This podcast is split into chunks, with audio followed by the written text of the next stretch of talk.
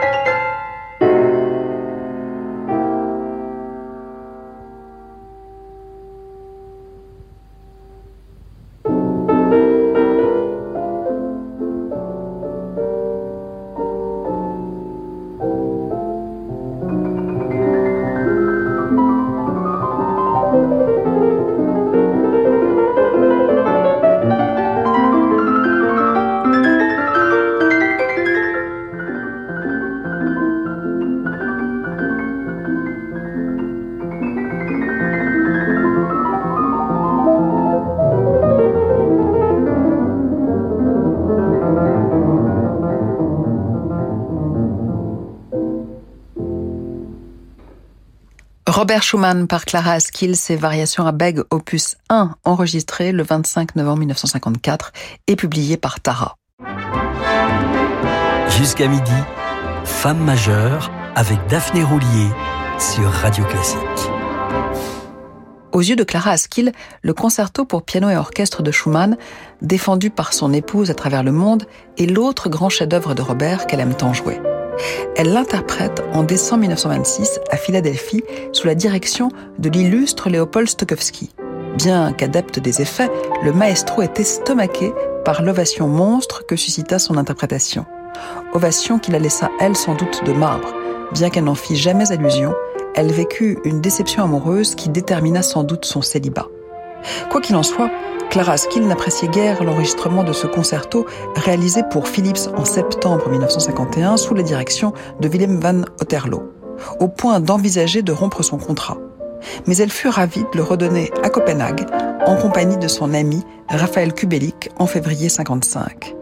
Le document que nous allons entendre est une archive de la radio danoise, datant donc de 1955. Le son n'est pas irréprochable, mais sa valeur artistique est indéniable.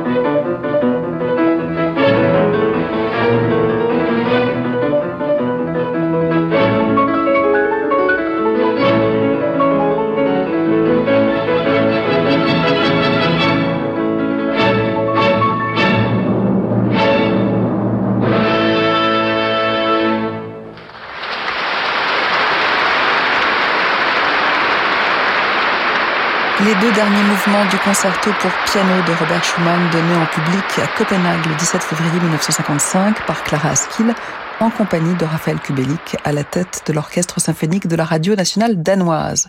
En guise de bis, écoutons Clara Askill jouer L'oiseau prophète, la plus connue des scènes de la forêt, ce recueil de Schumann dont elle ressentait toute la poésie romantique au point de l'enregistrer deux fois en 1947 puis en 1954.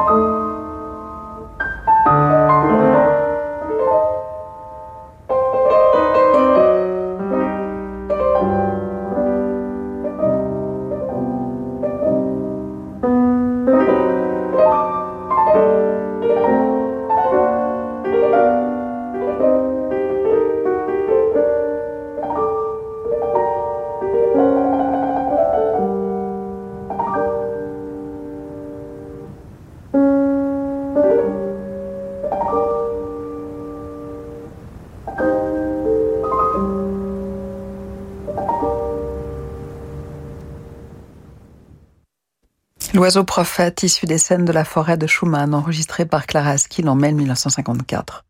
Juste après la pause, nous retrouverons Clara Askill encore en plein romantisme au Festival de Salzbourg de 1957, interprétant l'ultime sonate de Schubert, son impressionnante sonate en si bémol Deutsch 960, à une époque où bien peu de pianistes s'y aventuraient. Bonjour, c'est Elodie Fondacci.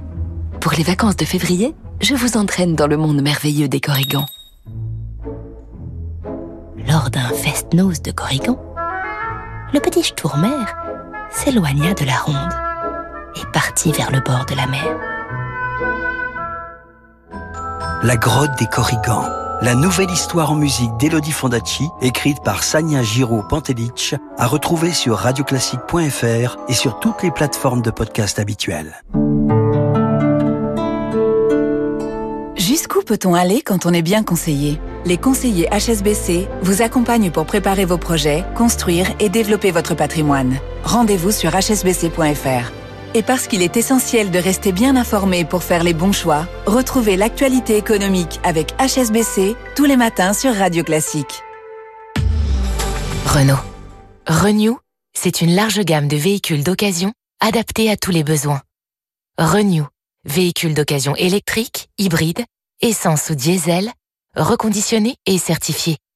Et en ce moment, profitez de votre véhicule Renault d'occasion avec 3 ans d'entretien et 3 ans de garantie pour seulement 1 euro de plus. À découvrir dans le réseau Renault. Voir conditions sur Renault.fr. Renault. Au quotidien, prenez les transports en commun.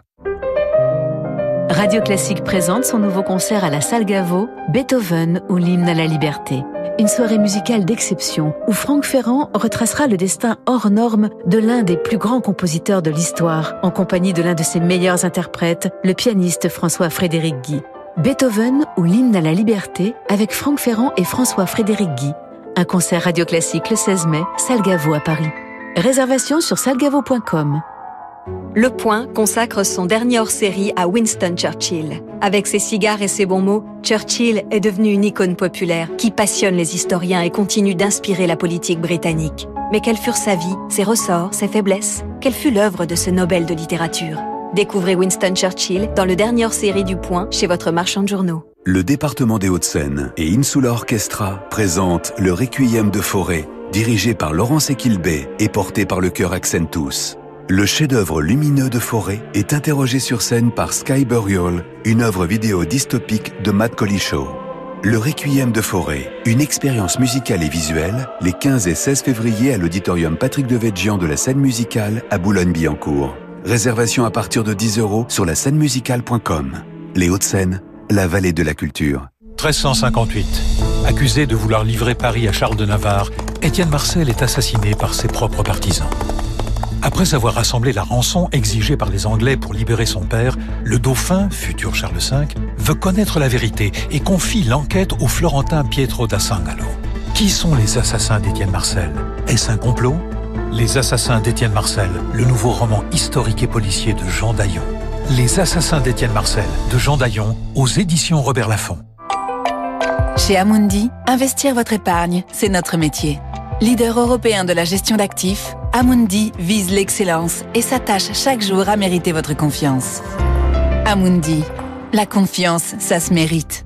Amundi est une société de gestion agréée par l'AMF. Investir implique des risques. Parlez-en à votre conseiller. Restez branchés sur Femmes majeures, on se retrouve dans quelques instants. La Saint-Valentin est une journée consacrée à l'amour, l'occasion de vivre des moments romantiques. Alors, avec la promotion Costa, offrez-vous une croisière incroyable et votre moitié paiera moitié prix. Ah, j'adore la Saint-Valentin Réservez votre croisière avant le 28 février. Info en agence de voyage ou sur costacroisière.fr. Costa.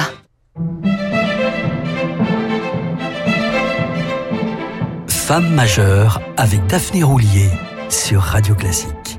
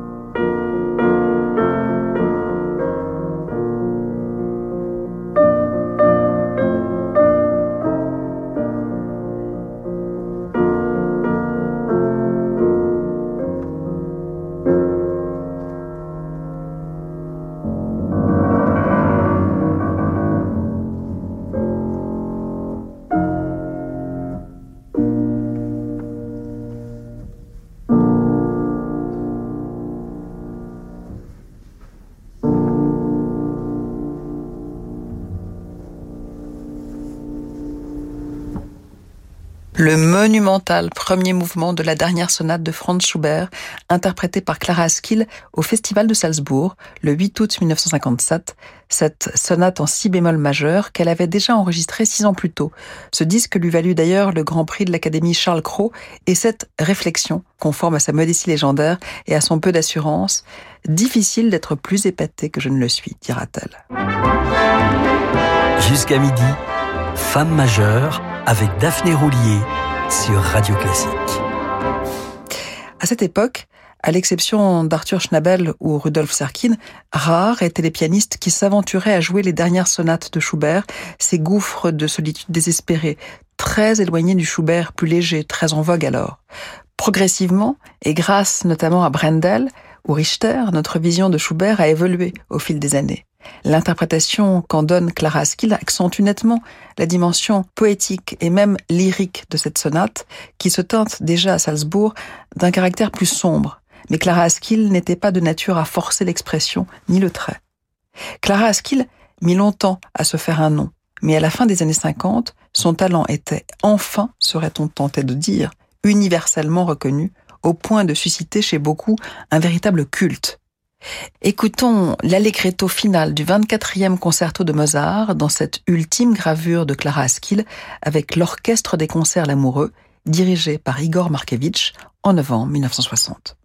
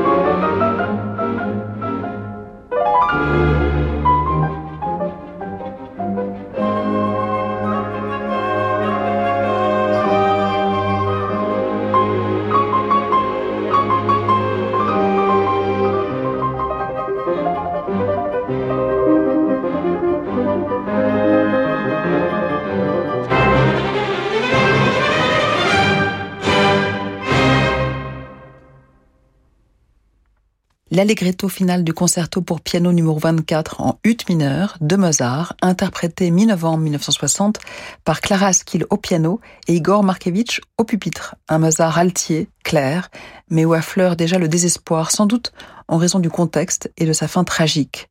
Le 1er décembre, elle retrouve son complice Arthur Grumio pour un récital aux Champs-Élysées.